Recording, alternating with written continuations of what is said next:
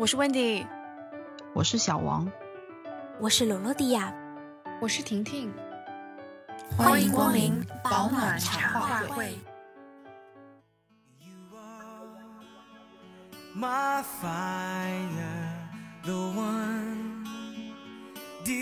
但是成年人的感情，我觉得就是会看短板在哪里。这个人的短板最短板是我能够接受的吗？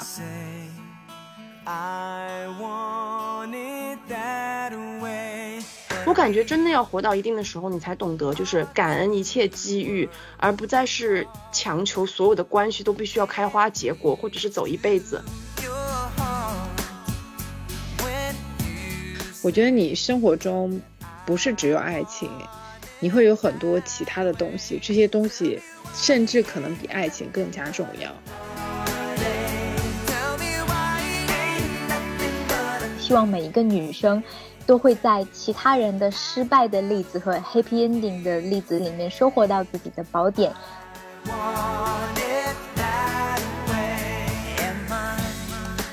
那我们这一期的茶话会是一个综艺的 reaction。那这部综艺我们看的是这个日本的恋爱综艺，叫《爱在山林间》，也叫《爱之乡》。我看豆瓣上是这个名字，所以就两有两个名字这样子。这是一个关于这个三十五家的男男女女寻找爱情的故事吧。他们就是有十二个男女男女嘉宾，在一个就是老山里面的老宅里面，然后一起相处，然后一起找那个就是寻找生命当中的另一半吧。这部综艺呢，就和大部分现在是很热的这个综艺呃恋爱综艺不同的地方，我觉得还是主要是参加的嘉宾。都是三十五家的熟龄人士，他们有过可能恋爱甚至婚姻的经验，所以啊，这个可能是比较大的一个卖点，和我们平时看的这种俊男美女大恋爱这种是不大一样的，然后有产生不一样的火花吧。呃，讨论这个具体的这个故事之前，上次我们我们在说的时候说啊，大家都好像我们我们大家都没有看过恋综，我想问大家看这部恋综的感觉是什么样的，作为一个初体验。然后呢，这部恋综有没有打破你对恋综的刻板印象？那我们就从罗罗迪亚开始吧。我表示我是一个从来不看恋综的人，然后做这期茶茶话会，然后就看了一下，而且是队友温迪强推的恋综，再就是稍微看了一下他。那个简介吧，当时，然后当时就是对恋综的印象就是比较比较不好，就是大家一直刷的那种短视频里面的几个男嘉宾，几个女嘉宾，然后主持人讲讲几句，讲讲几句，然后就可以配对成功啦，画个心，然后拜拜的那种。然后像他这个爱之乡，他是属于那种与世隔绝，然后隐居在山林的一个设定吧。然后主要的定位不是说就是找个男女嘉宾配对，然后找到你的。你的恋爱对象、结婚对象就结束，并不是这样。它的那个主题定位是你人生中的最后一段恋爱，所以主观上来说，我觉得是另外以外的要素会更更多，毕竟是熟龄的。思维嘛，然后节目里面找的这几个人，其实你看他们的简介，大部分都属于那种事业有成的中年人了，比如说企业家呀，自己开店的厨子啊，心理学医生啊什么的。所以我觉得相比起来，他们每个人之间的感情线，我反而更打动我的是他们就是放下了自己的这个社会地位，这个高管呀、企业家呀这些。地位有放放弃了这个联系工作这些手机啊媒体，选择去返璞归真的跟一群。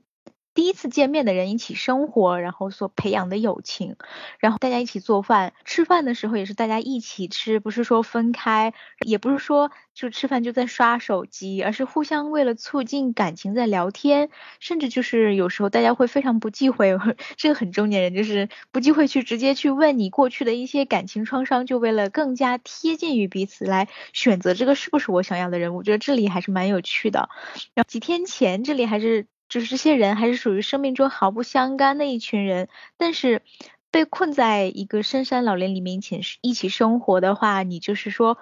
不得不需要去交朋友。然后这个时候我就觉得在他们身上看到了一些非常可贵的友情的地方，比如说这个里面有两个女生，游记梦和这个豆豆，他们是是豆豆要准备去跟他自己喜欢的这个人去告白的之前，然后游记梦就把自己找到的四叶草送给了他的那种祝福，还有这个里面有一个脑补专家脑补的很厉害的一个一个直男叫凤尾鱼，然后他一直在照顾一个就是。这里面可能是最小的一个男嘉宾吧，然后在他去准备告白之前，然后和告白之后，他离开离开了他们这个爱之乡之后的这种落寞的对比差，都让我觉得这这群人的友谊是那种，嗯，只要一有人离开家，大家就会一起。大哭的程度，然后就思考一下，想象自己的人生有几次是因为自己的朋友离开你就会大哭的那种，更别说是中年了，就一个中年人会动不动因为一个人离开一个团队就大哭吗？所以我觉得这个节目的设定非常好，就是在于人与人之间的距离就更加靠近了。这一点是我觉得友情和亲情和爱情是一毛一样的，就是你需要时间去培养，然后去建立互相的信任，甚至需要细水流长的生活。但人的一生很短暂，就是你每一个人生阶段都有不得不去完成的事情和不得不去做的事情，但你要抛弃这一切，就是你不得不做的事情，而去选择体验生活和。呃，促进人之间的感情的机会是非常奢侈的，所以我觉得，虽然不是每个人在爱之乡都找到了自己的所爱，或者是告白成功一起离开，但我觉得就是每个人在这里收获的友情，对于他们每个人来说，就是这一生。非常珍贵的回忆。然后作为恋综吧，我觉得比较有意思的是他设定的这两个主持人，我也很觉得蛮有意思的，就是综艺感也比较比较强。他们也不是说就是在现场看，而是说呃就看跟我们一样是看的这个剪辑的片子，然后一起哭哭笑笑的吐槽。觉得比较有意思的就是。一个男主持人，一个女主持人，他们两个人的哭点特别不一样，我就隐隐约约的感觉到他们两个的吐槽啊，或者是关注点特别可以明显的去反映出男生和女生在对待一件事情的差异的表现上面，所以我觉得这个视角就是很贴近于我们作为观观光客，就是一个。观者的这个这个角度，然后这是我对这个综艺比较心水的地方。对你讲的太好了，我就想说我要说什么呀？我就没没什么好说，你都给我总结了都。我跟你讲，我看这部综艺的最大的感觉就是，其实那个爱来爱去也就还好啦，主要是就是它有很多别的情感，你。看到的是与人相处的一种艺术嘛？或者是一种情感，就是陌生人之间的一种善意。你觉得可能可能有时候就因为这些人都是有故事的嘛，相互之间的一种一种惺惺相惜。就我知道你你你是来干嘛的，你也知道我是来干嘛的。我们人生追求的目标，其实在这个阶段都是一样的，就是要找寻一份爱情。因为我觉得我准备好了，我要重新出发。我觉得反而变得很那个，很很珍贵吧。让我来讲一讲，其实我看的还是蛮过瘾的，主要是我觉得这部综艺的娱乐性啊，还有深度，还是让我觉得蛮值得一看的。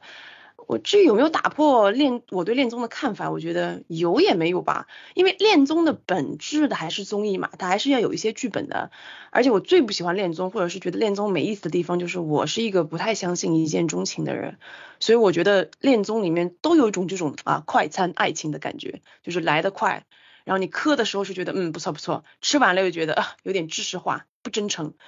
然后这部综艺，我觉得或多或少也有点剧本吧，它必须要造制造一些这种高潮迭起的部分。就是我感觉大家坐在一起聊天，聊了三分钟，在一起做了几顿饭，就好像一下子就爱上了，就要跟你表白，就我觉得有点不实际啊。就过日子，我觉得还是需要去花时间去观察、去相处的，而不是这个一时冲动的。不过说到这个有打破刻板印象的部分，我觉得最多的还是就是这种人与人之间的一种奇妙的共情性吧。我以前不看这种综恋综的很大的一个原因就是，我觉得这和我有什么关系？就是别人在谈恋爱，关我什么事？我既不能 加入他们，而且很多恋综大部分还是那种什么俊男靓女、模特、网红这种，就这些人在生活里面和我不是一个圈层的，我们的生活完全不交集，就觉得好像没有什么任何借鉴意义。但是这部恋综最让我觉得眼界大开的就是这里面的素人真的是很俗。就素到你有的时候真的会觉得，就是现在上电视都不用面试的吗？是随便在路上抓了一个路人就来了的吗？这种感觉，我觉得这部综艺里面好多人在感情方面的问题太现实了，就是每个人都有一个属于自己的故事，而且这些故事呢也不是好像惊心动魄什么什么的，但是你一想又觉得，哎，这个故事和我某某同事、某某同学哇一毛一样。这就是这个节目很特别、很特别接地气的地方，我觉得，就是我觉得他没有去描述什么爱啊多么的伟大、多么的美好，然后一直疯狂的鼓吹爱情至上的气氛，反而是把这种好像相处和日常日常非常非常琐的那种琐事、非常细碎的琐事相结合，什么一起打扫房间啦，一起修窗户啦，一起刷地板啊，这种你一想就觉得哦有点无聊的事情，加入到这种人与人之间相处的之中，反而我觉得一下子就真实感大爆棚。另外还有一个事情，我觉得挺打破这个既呃既有印象的，就是我刚才我对我讲的这个两两位常委主持人，我真太逗了，就是又好笑又明察秋毫。我觉得他们也没有讲有大讲什么人生哲理呀，也没有大开什么上帝之眼那种道德审判。他们就是好的时候会说啊这个太好了加油什么的，但是不好的时候又会明确的指出哦这个男嘉宾这样做不好哦，这是不对的哦。但是也是同同时又会被一个那个同一个人这种。打动人之处而落泪，这样就是我觉得这个主持人是 Becky 和那个田田村田村纯嘛，这两个主持人真的是恋综的大大加分项，打破了我觉得这种大部分的这种观察性节目棚内主持人都讲一些毫无建树的废话，影响我看片，每次我都要快进。我觉得总的来说还是看的很愉快的一个体验吧。小王呢？啊，这个呢是我看的第一部恋综，就是我之前是完全。提不起兴趣的，因为国内恋综好像就是什么明星加素人什么，然后牵手呢成功也不知道是不是真的，就典型代表就是那个谁王子文跟吴永恩，就天天就是夸夸上热搜，然后非常败路人缘，连带我对恋综这一类的节目就是完完全全没有兴趣，就是我第一反应就是假不假，所以这回。录之前说要看恋综，就我还挺忐忑的，就是啊，我会不会嗯看不下去？但是看完前两集呢，就第三集开始，哇，真香！就是他这个爱之香的祝福都很真诚，然后很自信。以前觉得就是恋综要美美的啊，然后什么年纪不要太大，但是呃，这回看到的嘉宾有，比方说四五十、五六十岁，就觉得。嗯，这个节目挺真实的，它就是告诉你每个年纪都有独特的美，就不像有的综艺给给的就是外貌焦虑，然后所以这一点还是挺让我意外的。呃，他选了一个古民古民宿嘛，然后大家动手，然后一起群居生活，挺挺挺诗意的嘛，外面一大片田，然后也很随性。呃，名字叫爱在山林，他的生活就是围在那个围着那个山林展开的。然后有的综艺呢，就是。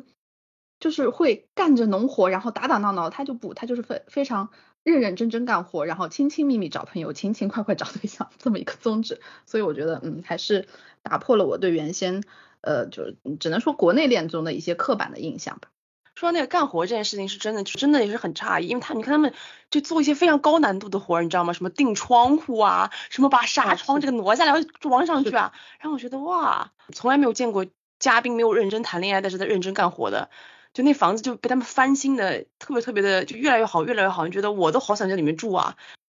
好的，那我们下面听听听有不同意见的这个婷婷是怎么想的。首先就是因为我恋综看的挺多的，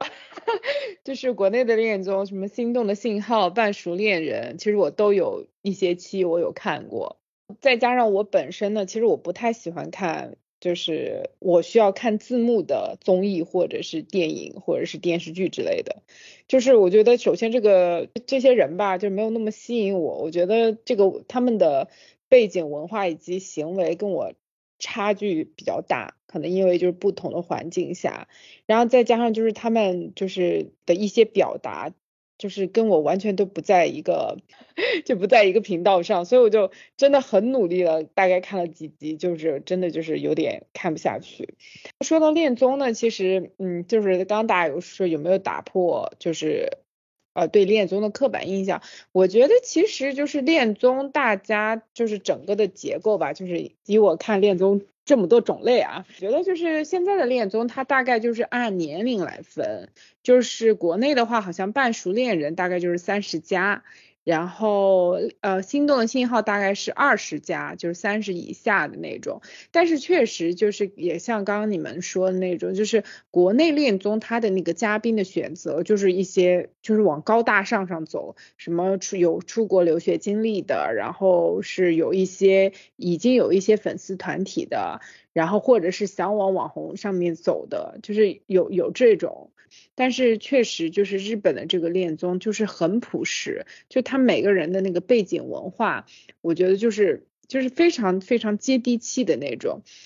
就是然后恋综的场景呢，就是都很像，就是说在一个房间里。我之前好像还看过一个美国的恋综，就是在夏威夷的一个房间里，也是一些年轻人就是聚集在一起。就是他们这个恋综一般好像都是从这个角度入手，就是大家就是一起去一个什么小屋，然后待个几天。包括现现现在的现实生活中，就包括我所在的这个区域里面，还真有，比如说什么 weekend，就是一个周末，然后就是几男几女一起去一个郊区的小木屋，这种有点模仿着恋综的这种。就至于就是恋综怎么就是。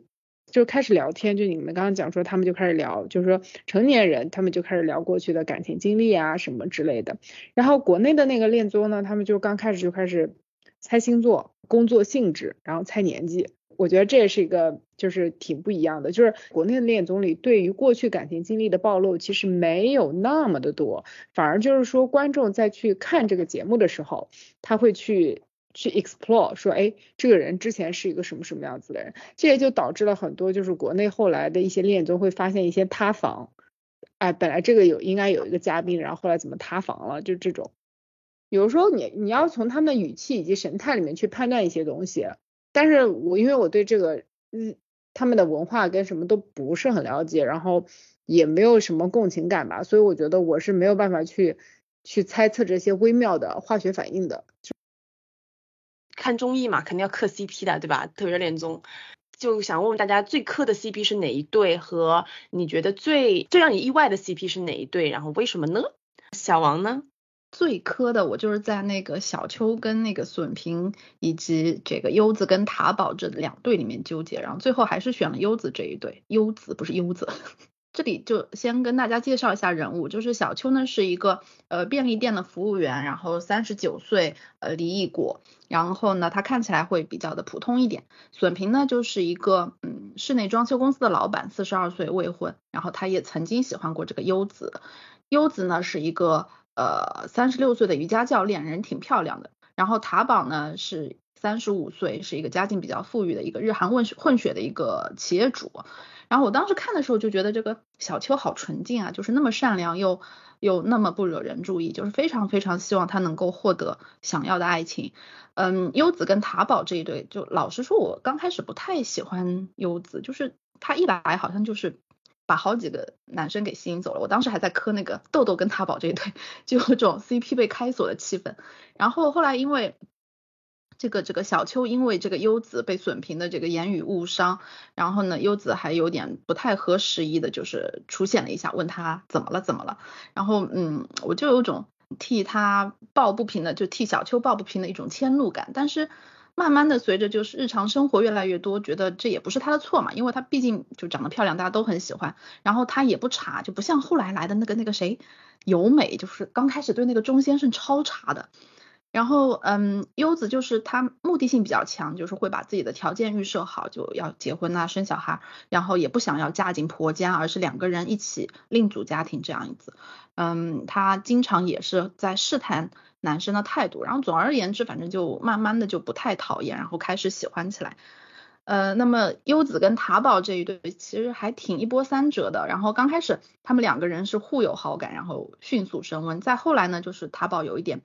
做事情不太认真，两个人一起给小鸭搭那个架子也是，就是到时候再看呐，或者差不多都行，就是让很有计划性的优子很抓狂、很生气，更不用提后面就是他没有，比方说足够的陪伴啊，以及呃不是够百分百的坦诚，我就当时一度以为优子可能要放弃塔宝了，但是最后塔宝还挺挺勇敢的，然后做了。超级用心的一份生日礼物，然后就愿意跟这个优子站在一起去面对挑战、解决矛盾，那就果然 没有原则性的问题嘛，剩下就是看是不是感情是不是足够。反正在他们身上我就看到了一句，如果是真真实的情况下，反正在他们身上就看到一句挺俗气的话，就是所爱隔山海，山海皆可平，就觉得挺好的，嗯，比较温暖吧。就是他们能够被坚定的选择着，作为观众来说，就可能会比较感到比较治愈，挺有力量的这样子。嗯，最意外的是豆豆跟阿九这一对。豆豆呢是一个四十五岁的单亲妈妈，是一位理疗师。阿九呢是呃四十六岁的一位呃 IT 公司高管，嗯，未婚的一个 IT 公司高管。然后当时阿九的首选呢是优子，并且他说喜欢内向的女生是因为他自己就很内向。那么在他看来，呃，外向的豆豆基本上是会排呃是会被排除选择的。但是呢，豆豆就非常非常喜欢阿九。他以前从来没有主动告白过，然后就是，但是他这一回就一直在呃非常主动呃非常用心的去关心阿九，就知道他一天比方说要喝四瓶五百毫升的水，就是特地帮他做了爱心杯啊。听到他说腰椎不好，就送了他一张手写的由自己亲自按摩的一个按摩券，就真的还挺有心思的，就人会被这种这种心意会打动嘛。那意外呢，是在于就是因为阿九之前表现的就挺冷酷、很冷静的一个人，就好像主意很坚定，呃，看起来不像是这种就小关心、小礼物所能改变的。我还当时挺为豆豆捏一把汗的，而且阿九的反应你看不出来，一会儿说就是好像说，哎呀，对豆豆的感觉冷了下来，一会儿呢又跟人家在那个什么篝火的炉砖上一起签名，就是看起来忽冷忽热的，谁也不知道下一秒他会有什么样的转变。那么豆豆跟他表白后呢，我甚至已经做好了第二天要为豆豆掬一把伤心泪的准备，但是哎，就阿九被豆豆拿下了，就是应该算是嗯怎么说日久生情的一个范例吧。但是他也说，就是我们要去爱之乡外面再更好的相互了解，就是。那给我的感觉就是个人感觉就是哇，对我这么好的女生要走了，我还是先答应她吧，然后再继续了解也行。就是我觉得还是挺侧面的说明了，嗯，女追男隔层纱这个。那我们先听听劳劳迪亚的，到时候我们再来讨论。那劳劳迪亚怎么看呢？呃，我我不知道我自己最磕哪一对，因为就是自己喜欢的。对他都没在一起，磕不起来，所以就是如果真要选的话，我就选那个米娜姐的一对。但是这两个人是这里面最大的，他们两个六十岁，我不会想到我有一天会说，哎呀，我看了恋综，然后我磕的我磕的 CP 是两个六十岁的中老年人在谈恋爱，真的是太无语了。然后。如果你说你说初恋就是心动的主观的一瞬间，那人生最后的恋爱真的就是客观积累你人生经验的筛选题了，我觉得。然后米娜姐这一对，主要是我一开始就是对米娜姐这个人就很喜欢，就一个是她是绘本画家，然后她当时是。就是还画过一次绘本嘛，就画的那个画画了好多小铃铛，然后每个小铃铛都有不同表情，我就觉得这个人还带了好多小动物，就来爱之乡，就是他整个人就是我喜欢的那种类型。然后他平时就是跟这个钟哥互相交流啊，就讨论他们目前的事业呀、家庭啊，然后现在小孩呀，或者是呃，比如说你要去超市买东西，然后遇到什么打折，你要怎么怎么选择呀？就是这种嗯三观的问题，还有他们就是以后这个财产要怎么分呐，家庭经济如何管理啊？我觉得这些就是年轻人绝对不会想到，然后就是一些。就他们这个年纪的人会讲的，但是他们两个相处的方式就让我完全觉得是给年轻人如何选择择偶对象和结婚过日子的对象的一种经典的教科书吧。我甚至是觉得有时候你你说你说你要找一个对象是靠缘分，但我觉得在米娜姐这一对上，我觉得她跟那个做动画的大叔更有缘。我其实也很磕他们，但是他们两个年纪差差不多有十岁吧。但是他们两个就是从共同话题啊，还有这个两个人都是创作性的工作，成长背景也特别相似。但我真的是觉得他们两个只是只有仅仅是有缘，就是可能就是年纪差真的太大，然后做动画的大叔没有办法就是做到米娜姐想要的那种以后自己老了之后你如何照顾我的那一部分。所以我觉得就米娜姐的这个选择就是很有励志性。嗯，就我我选择我想要的。我也可以不选择，但是我一定要做我自己愿意做的事情。比较意外的 CP 就是那个小秋他们那一对，然后这部恋综里面也是第一第一对那个女生告白吧，就是小秋他们这一对。另外就是其实剪辑师给他们两个的这个恋爱线铺的没有太多，就是故事剪辑里面也没看出特别多的这个互动。然后这个男的，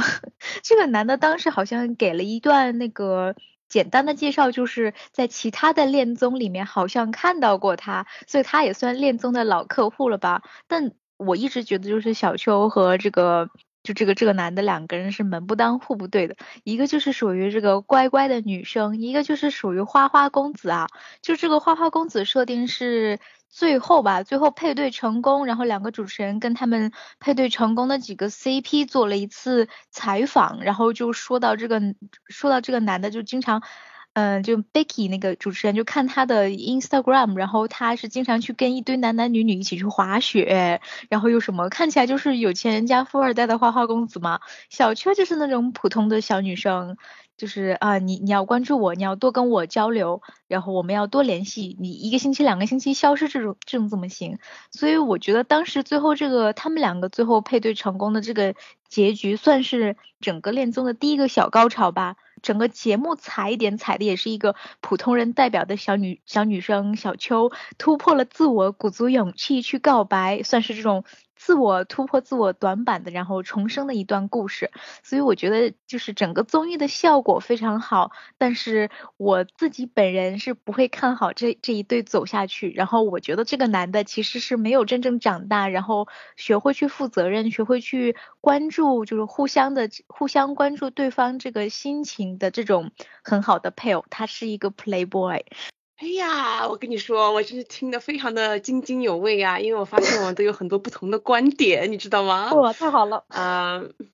我我来说一说这个磕 CP 这件事情。说到磕的 CP。我最磕的一对是和那个小王一样的，是那个小秋和那个寻平哎，因为我感觉小秋总是踩在我的泪点之上，因为这个小秋是一个那个便利店里面的工作人员嘛，然后他很年轻的时候结过一次婚，后来就离婚了，然后他从一开始来到这个爱之乡就是呃毫不起眼。我觉得她是我刻板印象里那种日式乖巧媳妇的典型代表，就长得普普通通，有一点内向，有一点社恐，但是表面都是那种笑脸相迎，你也不知道她到底脑袋里在想什么。但是随着这个小秋的故事线展开。我觉得这个女孩子身上有非常多打动人的东西，和她所代表的那一群女性族群，真的就是让人特别能够共情。首先，她自己也知道自己很普通，尤其是当那个新室友这个优子一来的时候，一个外貌非常亮眼的瑜伽老师来的时候。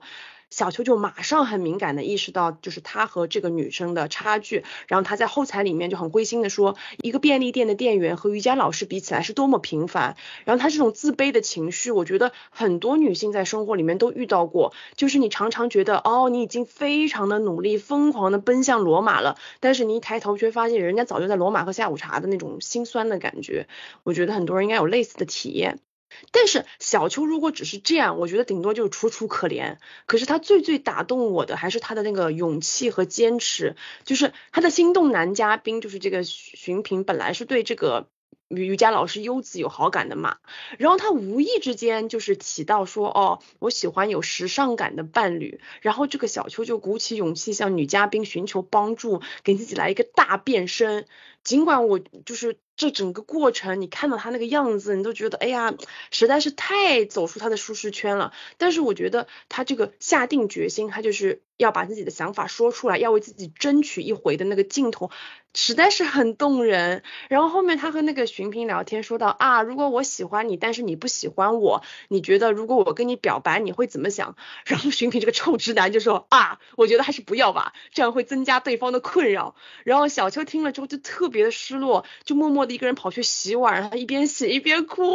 我就超受不了，超级那个那个难过的，很代入，就感觉好像那么多努力，那么多下定决心就要改变自己，要争取，一下子就失去了意义，真的太难过了。不过还好，后来后来这个这个这个寻平总算啊脑筋转过来了，然后看到了小秋的好，就是因为小秋是主动敲钟向他表白的嘛。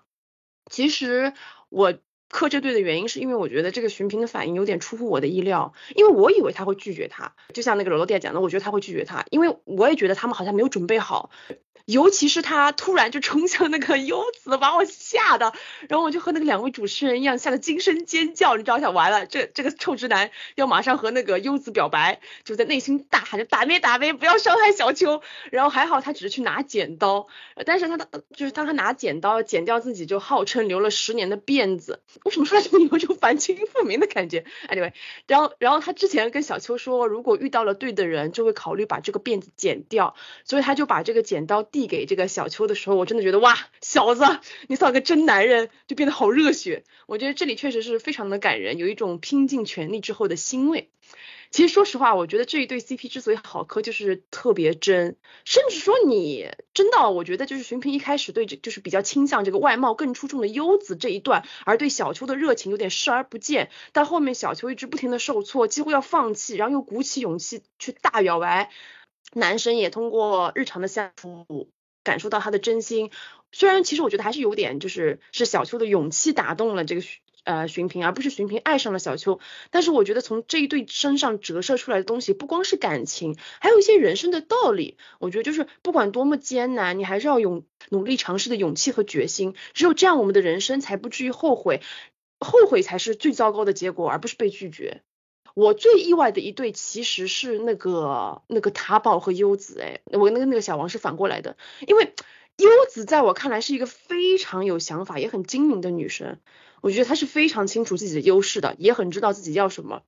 我记得特别清楚，就是有一次烧烤还是什么聚餐，优子就问在场的所有男性，就说你们对生小孩有什么想法？因为毕竟在座的男女嘉宾都三十五加了嘛。然后当时所有的男性几乎都说啊，我无所谓啊，我伴侣决定就好啦，什么这种很泛泛的答案。然后在后面的后台里面，优子就非常简明扼要的说，我。说，我觉得他们都没有把这件事情当回事，都没有认真的思考过。然后我一下子就觉得这个女生，别看她外表好像笑笑的，但她其实内心就是和明镜一样。所以我一直以为她会看不上这里的男嘉宾，毕竟他们就真的是嗯蛮朴素的哦。后来她和那个塔宝一开始热络起来，我觉得也还挺合拍的，因为他们俩从年龄和性格还都挺搭的。结果这个时候，那个塔宝扔下一枚震撼弹，就是说他爸爸是韩国人嘛。就他们特别有韩国家庭的威严，他是长子，所以长媳要干嘛干嘛干嘛的。首先我看到这里，我真的忍不住翻一个大白眼啊！我就是什么年代了，拜托你们又不是什么高丽王室后代，笑死人！而且我觉得这个塔宝就是特别把这个事情拿出来说，可见这个事情有多么重要。我一听就觉得，哇靠，我都还没和你谈恋爱，你就要把那个三从四德的这个腐朽的论调推给我，太扣分了吧！所以我一直以为优子会拒绝他。但是最最让我吃惊的就是，优子居然在他那一通浪漫生日竹筒组合灯的攻势下，完全沦陷了！哇，我的天呐！我以为只有少女才会被这个骗了。而且优子自己也很明确的说，她说我是一个，就是她是家里的独女嘛，她希望结婚以后可以一直和家人常常相处，回娘家之类的，就完全和这个大韩好媳妇的要求是有相对相出入的吧？这就是为什么我觉得这对能成很出乎意料。我想不到，就是很有想法的优子，最后居然败给了一个手工制品。我。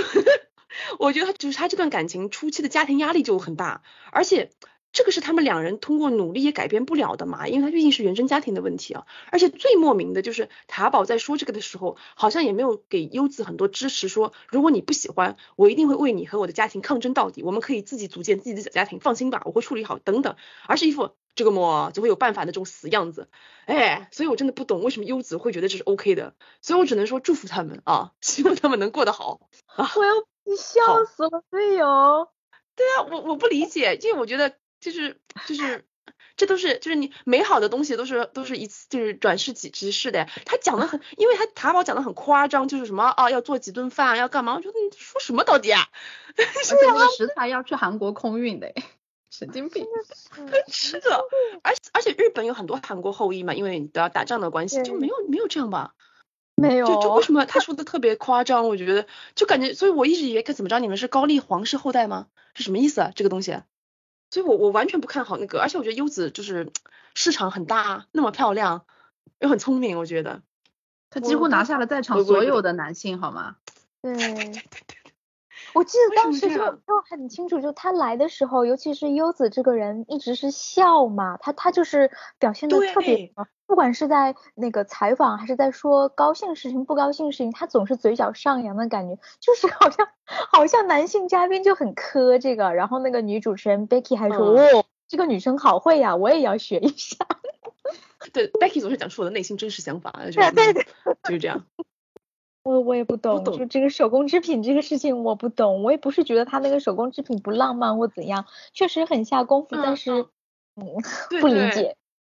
有一个反差，我觉得，因为他刚开始不是说就是你偷偷摸在干什么，每天走出去就是都不陪我这种，有个有一个怨念的反差，然后就哇，你原来是在给我做这个，然后他就可能嗯一下子，你知道吗？给但是他亲但是时间又很少，是吧？对，就是刚做完，刚沉浸在这个手工制品，然后马上敲钟，然后他马上回去想，就敲钟你但凡晚个两天，怎么办指不定就不成嘞。对，因为我觉得柚子很聪明啊，他他不是他不是一个那种就是啊很恋爱脑的人，他就看上去好像啊人人好，但他其实有很多想法的。哦，他想法真的，我觉得是可能是这里面最最知道自己想要什么的人。我觉得你都这么精明的人，怎么会被一个手工制品给骗到？啊，气死我了！哎呀，真是的。但是我跟你讲，我我也不懂那个米娜和钟桑，这钟哥这个我也不我懂，我也不懂，就是。而且最夸张的是，这个钟哥一开始就碰到那个，就是那个那个叫尤美对吗？就那个体形体老师，迷的迷的五迷三道的，我的天呐！还扇扇子，真的就是个色老头。很奇怪，他他他反正就一下子马上就是很舔狗的那副样子，然后一下子他本来还好，确实还还还长得还算端正嘛一个老头，然后突然就感觉哇这个老头好猥琐，就面目突然可憎了起来。就被那个家主持人猛烈抨击，就你这是不行的，打没打没。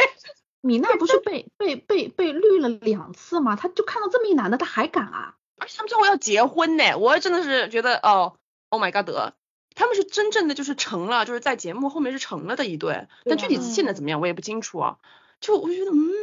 他不是人间清醒观察家吗？为什么会不知道，那个呢？哎，因为就是米娜她之前的那两对好像都比她自己小很多的样子嘛，然后她这里面就是陷入三角恋的时候的另一个那个那个做动画的那个男的，他他也比自己小很多，我觉得他可能有有躲一下这个，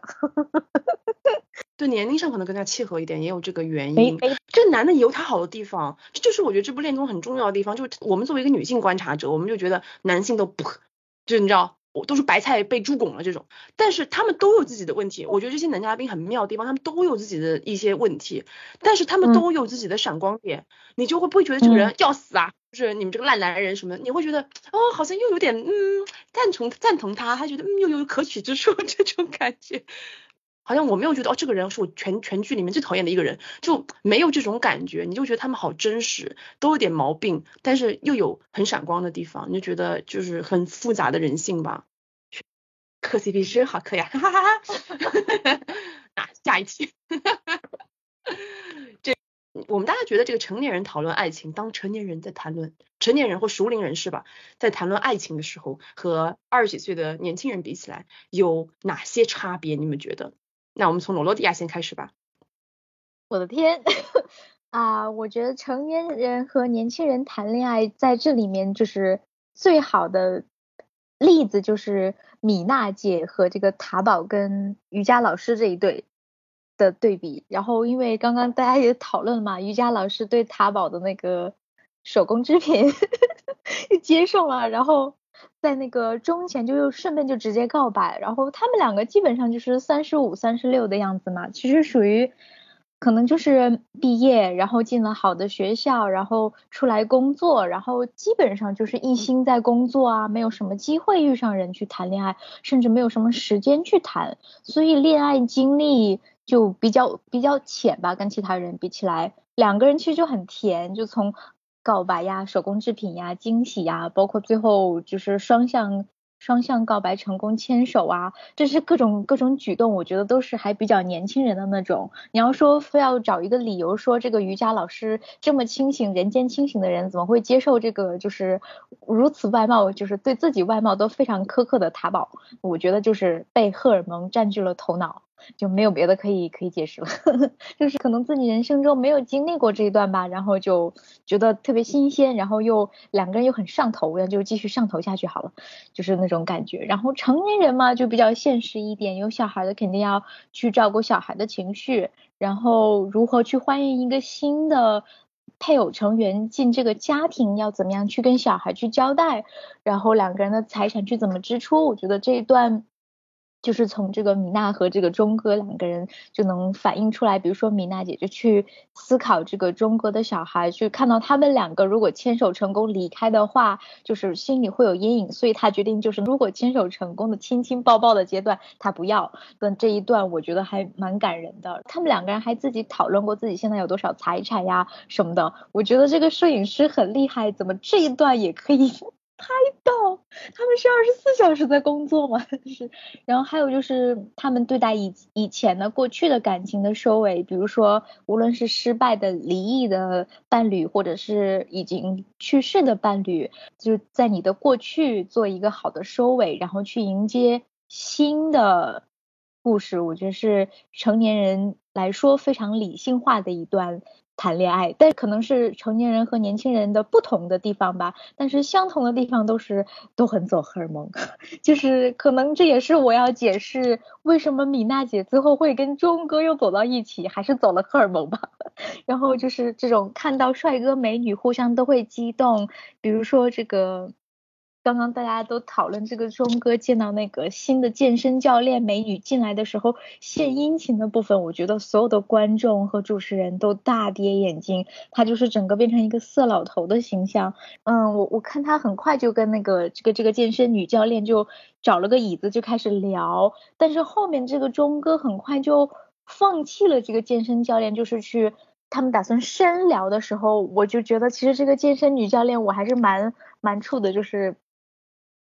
她是一个很很强的那种女强人的形象，而且她就是好像初中啊，还高中时候就不停的在换自己的伴侣的那种那种，有点有点像校园大姐大的感觉。反正我觉得就是，其实钟哥自己也是考虑到了，呃，这个人不会是说老了之后给自己换尿布的那种人，所以他就很快的知道。什么时候停下来？什么时候把自己的荷尔蒙的这个速度停下来，时刻止损？我觉得这个是和年轻人中不太一样的地方。年轻人恐怕就一股脑冲上去，不管是对还是错，反正就已经就走走走了荷尔蒙，我就不想再停，就很难去停。我会一次又一次的去原谅对方那种感觉，所以我觉得这一点还是比较不同的。下面我来讲一讲，我自己觉得最大的差别有两个，哎。第一个就是可行性大于激情，因为其实网飞做过很多恋综啊，我虽然没看过，但是我看过那种解说，这其实是劝退我看恋综最大的原因，就是整个就是俊男美女参加那种速配派对，高喊爱情爱情万岁，好像没有了没有明天了一样，那种不爱会死的调调，这个我非常不喜欢。但是这部综艺真的是太太太现实了。我印象特别深的一个片段，就是刚才我都有提到，刚才罗罗迪亚提到，就是那个钟先生一看到美丽的星体老师，到立马当下就觉得哇，我好喜欢他呀。但是他们两人有一个细节我印象很深，就当他们聊了聊关于金钱观的话题，然后这个形体老师就说的，他说哦，我每天中午都去吃好料，都是那种巨贵的便当。然后这个时候那个钟哥就马上下头了。而且在后台里面提到说，他这样花钱没有节制，和我的金钱观是不合的。而那个钟哥和米娜聊过同样的问题，米娜就比较有计划的储蓄，然后他会说会买打折的食品啊，什么东西的，这样就是比较节制。然后这个时候钟哥就马上就就你知道啊，主魂归位了，意识到就是啊，我是来找寻伴侣的，不是来谈一场恋爱的。那么显然米娜是更契合的人选。我觉得不是说哦熟龄人就不需要那种甜甜的爱情。而是熟龄人意识到，就是激情总会褪去，最后只会留下一地狼藉。我感觉是不是人可能年岁渐长就很怕麻烦，就你很怕去认识新的人，去慢慢磨合什么这个过程，所以对于能够走得长久，反而有更高的要求。而且这个时候，你已经通过人生的经验，很清楚、很直观的知道自己什么是可以忍受的，什么是不可以忍受的，懂得了人生多半是不完美的这样的一个道理，就是可以取舍。所以，其实我觉得这才是真正的健康的这个两性关系。然后第二个，我觉得其实是对于成熟的人来说，真挚的爱情变得更奢侈。所以在对于情感这件事情上，多了更多的圆融与善意。我觉得人年轻的时候，好像总觉得自己什么都是应得的，感觉全世界都在自己的手中。对于别人，比如说对你示好啊，都有一种那是因为我的优秀，洋洋自得的那种感觉。但是你越来越成熟以后，你就开始意识到，就是一个人愿意对你好，鼓起勇气对你表达他们的情感，是一件非常非常幸运的事情。当然，这不并不代表就是大家都要通吃，来者不拒。而是当你意识到这一点，你就会。尽量不去伤害别人，尽量保护别人的情感。比如说，这里面有几次这个表白被拒绝，就不管是游记梦对好莱坞，还是米娜一开始拒绝了钟哥，拒绝那一方都会明确的表达，就是谢谢你对于我所做的这些，我从与你的相处中收获了什么什么什么什么，但是我觉得怎样怎样怎样，所以我要拒绝你。每次我看到表白的部分，就是和那个场外主持人一样，就超级感动。但是我后来细想，这个感动是因为美好的爱情吗？其实不完全是，还有对于这整个心路历程的一种感慨吧。我感觉真的要活到一定的时候，你才懂得就是感恩一切机遇，而不再是强求所有的关系都必须要开花结果，或者是走一辈子。这个我觉得是一种生活阅历啊，历经沧桑之后呢，才会有的通透。和年轻的时候相比，就少了些莽撞，少了些极端。王菲有一首歌叫《笑忘书》，其中有一句歌词就是从开始哭着嫉妒，变成了笑着羡慕，就是这样一种豁达的通透感。我觉得是成年人在爱情面前的一种成长吧。那接下来婷婷呢？对成年人的爱情跟年轻相比。嗯，其实最近我有跟我一些朋友就是聊到聊到一些这种问题，就是我觉得首先第一个点，我觉得成年人他不会爱情智，就是也不是说完全不会爱情智商，就是他在爱情里面他会很理性的思考，就是我觉得在年轻的时候就真的就是恋爱脑上头就那种，但是你你成年之后就是成年之后，包括你到现在就是三十加之后，我觉得你生活中。不是只有爱情，你会有很多其他的东西，这些东西甚至可能比爱情更加重要。所以就是爱情至上的年纪已经过去了，就是你会更理性的去看待爱情这件事情。呃，我觉得第二点差别是，当你成年，当你就是年纪越来越大，就包括像这个这个综艺里面大家三十五加的时候，其实你更了解自己了。你知道自己的优点和缺点在哪儿，然后也知道，也更加了解自己能接受什么，以及自己不能接受什么。所以这个时候再去谈论爱情的时候，你会根据自己的样子去选择适合自己的。我觉得年轻的时候多多少少我们对自己。没有那么的了解，或者没有那么透彻的了解，我们反而是经过了时间，经过了很多事儿，然后知道自己能接受什么，不能接受什么。反而这一点，我觉得是在呃爱情里面是非常重要的一个点，就是你了解自己之后，你才能够呃去选择好一个比较适合自己的一个人。然后最后一点，其实我想说是，其实跟年轻人相比起来，成年人谈论爱情缺少那么一点点勇气。就是我觉得年轻的时候，当你谈论爱情或经历爱情的时候，其实你没有想那么多啊，开始就开始了，然后先开始再说。但是现在，我觉得面对每一份爱情，每一段。就是每一个你的喜欢吧，我觉得都会那么的小心翼翼，就会想非常非常多，然后就是瞻前顾后，就跟年轻的时候就缺少了一些勇气。但我觉得就是无论是好的方面，还是一些不好的方面，这都是嗯成长带给我们的。我觉得就是也是我们就是成年之后所要面对以及所要呃付出的一些代价吧。那么最后，请小王来说一说这个。我觉得就是年轻人的爱情，特别是学生时期，好像就是比较简单吧。有时候就是，比方说可能篮球场上的一个身影啦，或者说是因为这个人长得长得好看，就是都是一些很简单的理由，合门就来了，就没有太多的考量。顶多就是可能说这个人跟我成绩相不相近，我们是不是能够去一起去一个学校，或者说一个城市读大学，这可能已经算是。呃，为了未来在做的比较深思熟虑的打算了，但是呢，成年人的爱情可能就是容错率比较低，就是我不想再浪费时间为自己的心动买单，就是光光心动是不够的，我们相处起来会不会舒服，我们的经济情况是不是相对匹配？嗯，现在谁都不愿意去精准扶贫嘛，那有的男生会考虑说他是不是能够帮我操持好一个家庭，都是一些。比较现实的因素就是会比较倾向于利己，心动因素有没有呢？那也是有的，只是说不像年轻的时候它是排在第一位罢了。那更不用说节目里这个阿九跟豆豆，还要考虑到豆豆跟前夫有一个儿子，那他们是不是能够融洽的相处？包括这个损平跟小秋，经过这么长时间的共同工作，难道损平心里没有一丝一毫觉得，哦，这个女生能够很好的帮我打理家里留下来的这个装修公司？那么肯定是有的，并且比例不会低。只不过呢，是因为小秋确实很善良、很可爱，让人心生保护感，从而淡化了这个因素而已。呃，以及最后的这个米娜跟钟先生，就我一度以为钟先生对这个由美突然的殷勤会让被出轨两次的米娜姐产生强烈的不安全感，然后就会从此不考虑钟先生。但是呃，经过这个钟先生的反省以及他后来表现出来对于家人极大的珍视。外加两个人就是深入交流，对比方说消费观念呐、家庭相处模式以及各种什么资产债务各方面的衡量之后，最终米娜还是接受了钟先生。他们的感情可能是那种就是可以呃依靠扶持为主要目的，就当时是以这个为为主要目的发展的。嗯，那我觉得成年人的感情会比较不容易吧，就是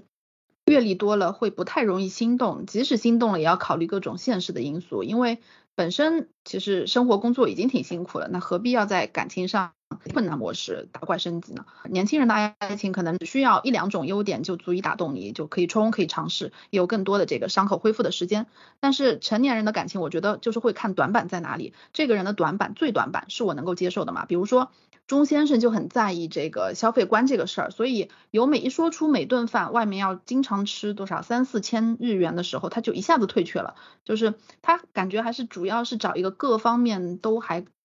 不错的这么一个相对六边形的一个伴侣，就是他们的生活会容易一点。好像我感觉年纪大了，好像他们没有精力去应对这种不同的这种变故吧，就是无论是感情上的，还是他可能精力不够了，没有年轻时候那么充沛。嗯，有一个点就是最近在看别的播客的时候，然后听到的就是刚刚小王讲的那个看短板的部分，就是你在婚前可以不停的去看这个人的短板是不是你可以接受的，然后在你婚后的时候，你去不停的去看这个人的长板，就是这个关键。是对，是的，是的，是的，是的。如果你一直在挑人家毛病的话，我觉得这个世界上是没有不存在完美的人了。你是不可能长久的。哎，是的嘛，就是所谓的婚前两只眼，婚后一只眼，说的好像大家都结过婚一样。没有结过婚婚的人说什么说？哎呦，笑死了。最后就是我想问问大家，就是通过这部恋综，你们觉得看了之后有什么收获呢？就先给大家抛砖引玉一下哦。我觉得这部恋综对我来说最大的收获是对于人生不同阶段情感需求的一个感悟吧。就尤其是中年人，就是你知道已经被现实的生活的铁拳打了好几十轮，早已经失去了这种爱情美好的幻想之后，但是其实骨子里我们每一个人还是对人性怀有一种渴望，怀有一种渴望与一个真心相守、与一个人真心相守的这种情感，哪怕悲观主义者如我也觉得被打动。因为这部恋综主打的是三十五加嘛，就是寻找人生伴侣。这个时候的人很多已经对自己的现实追求有了很明确、很清晰的目标，喜欢什么，不喜欢什么，在乎什么，不在乎什么，变得非常现实。但是我觉得，不管你想得多透彻，人心多硬，你还是无法阻挡一个真诚的人。就是，其实这部综艺里面有很多人，比如说这个好莱坞，他就是典型的那种直男癌晚期的愣头青。我其实并不是很喜欢他。但是当时他的心动女生就是 心动女生，就游记梦，在他生日的时候给他写了一张卡片，他在上面是写了一句话，就是感谢你来到这个世界上，我觉得好动人，好感动啊！我又完全能够和他共情，感受到这样一句短小的话背后所蕴含的温暖。他就说，哦，让我想到了我妈妈。对我说的话，因为他的母亲就去世的比较早嘛，因为生病的原因，所以他整个事情你串联起来，你就会觉得哦，好感人呐，是这样的。所以我觉得这部综艺让我明白，就是在任何条件下，不管是美貌、物质，甚至是在有趣的灵魂面前，真诚的心依然是最最珍贵的东西。不管在任何关系里面，我觉得能真的打动一个人，就是有那种怦然心动的感觉，还是一颗不需要修饰的真心。然后看完这个综艺，我觉得对于熟龄人群，其实爱情反而变得简单了。就是这一点是我在看这部恋综之前没有思考的，我就总总觉得人越活越现实嘛，越来越能够看清事物的本质，就会失去很多纯真的美好。但是看完这个综艺，我觉得就是我的想法变了，我觉得不管你几岁，只要你愿意去相信，愿意坦诚相待，其实这样的爱情也是很美很动人的，不一定要海誓山盟这种干柴烈火才是值得人们称颂的。所以我觉得这个是，嗯，我看这个综艺很大的收获。婷婷呢？我觉得综恋综啊，就是给你找个乐子，因为我们现在生活都还挺忙的嘛，所以就是恋综的话，看看别人谈恋爱，磕磕 CP，就觉得给生活增添了很多调味料。然后另外一方面，我确实觉得有一些恋综的嘉宾，他们很会谈恋爱，就是他会有很多说话的技巧以及恋爱的技巧，就觉得哇，他好厉害，就是。就是网上就会有一些帖子，比如说什么跟着杨姐学学学学什么什么什么之类的那种。就是你会觉得哇，这些嘉宾怎么这么会谈恋爱？就是我我觉得就是这一点。然后其实就是再往另外一个角度讲，我觉得其实就是这些恋综，就是无论是二十多岁的恋综，三十多岁的或者三十五加的这些，其实一直都在告诉我们一个东西，就是说年龄其实它不是恋爱的限制，就无论你在什么年纪，你都可以去呃追求爱，然后只要你在爱里面真诚，然后去。嗯，真诚的对待你自己，真诚的对待别人，我觉得你都会收获到你想要的爱情吧。小王呢？就在这部恋综里呢，我观察的比较多的是人的相处，然后再看到自己这样子，然后就看到那个塔塔宝搭搭架子和那种模棱两可的态度，就是差不多就得了那种比较随便的态度，然后在旁边。优子就是因为他非常的有计划性，然后他就就整个表现出来气的不行，就我才发现原来就是随便的态度，从这个角度上看起来是这样的，就是啊确实原来确实是那么让人讨厌。我平时因为也会有点这样子，就是我自己倒是也没什么大的感觉，觉得以前觉得只要不耽误事儿就行，但是可能跟我相处的人就会很急。那我现在就能比较能理解为什么对方会感觉很难受，所以就可能我觉得嗯可以用塔宝搭压下来时不时提醒自己。还有就是小邱的他的他的勤劳吧，他就是那种闷不吭声去干活的人，他明明做了很多事情，但是呢说起来就是没什么，或者我只是在边上站着，属于是那种呃做了十分，然后说了两分。我呢就是属于做事情可以，但是要别人都看见，看我做了什么什么，看见了吧？就是，所以我有有被他感动到吧？就是他怎么会有那么纯净的心呢？然后眼神也很干净，所以就是这一集里面就是有被小秋洗涤到了我的内心，那就是我为数不多，也不是为数不多，就是非常大的这个两个收获。讲怎么着？你的内心，你的眼睛是很不纯净吗？你脑子里到底在干什么东西？哎，真对，你要笑死我了！你跟我说，一个男生跟我说，他看某一个女生的眼神非常确定。没有从没有从这个角度，就是就真的还蛮那什么的，就不是傻，他就是很哎呀很善良嘛，就是很真诚。哎，对对对，很善良，对对，善良的就是闪着光的那种善良，然后你就就不忍心他会被被拒绝，被什么，就是哎，你你这个总结应该是榜样的力量吧？不要乱搭不要乱搭鸭盆，以及那个纯净的眼神。出一款同款美瞳，小秋同款美瞳，取名为纯净的眼神。那罗罗迪亚呢？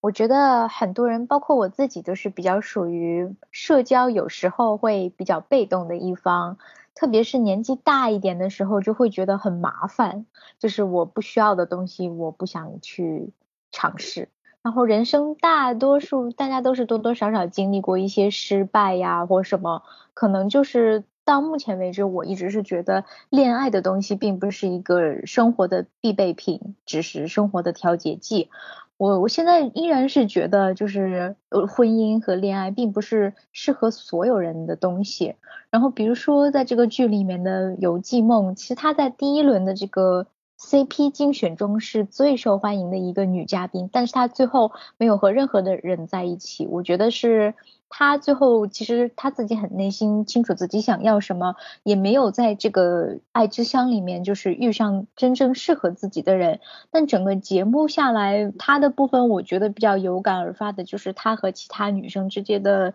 友情和她帮助其他人牵牵线搭桥做这个心理。辅导的部分，毕竟也是这个老爱之乡的著名。然后从第一轮一直到最后，我觉得他身上所表现出来的一点就是对爱情他是很热情的人，但是这并不是自己生活的必须。在友情方面，他是个非常会会打理的人，他很知道自己想要什么和去给予别人想要什么，这是每个女生都需要。学习和拥有的，然后我也不觉得他非常去讨厌这个有裸露癖、很直男的这个好莱坞大叔。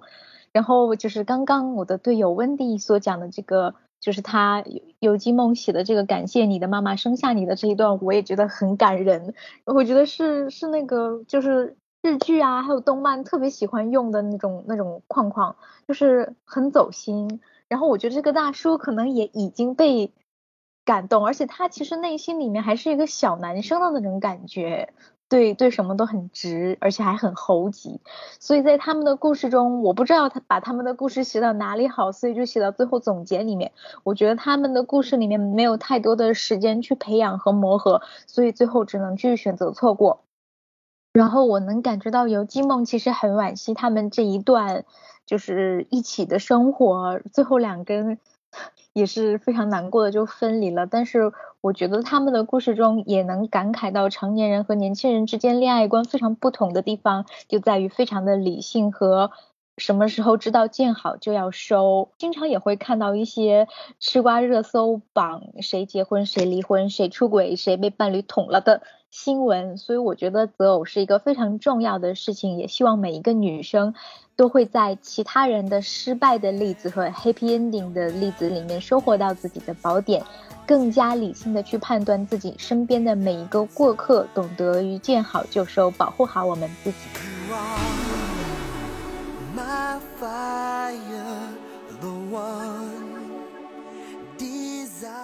这一期的节目就到这里啦，非常感谢你的耐心收听，希望这一期的节目有让你会心一笑。如果喜欢我们的节目，请关注我们的频道，在小宇宙、苹果 Podcast、喜马拉雅和网易云音乐搜索“保暖读书会”，就可以找到我们啦。也热烈欢迎给我们留言，与我们分享你的小故事，或者告诉我们你想听什么。也可以到我们的微博“保暖读书会”来找我们玩哦。不管你在的地方是晴空万里，还是乌云密布。希望你都能拥有美好的一天。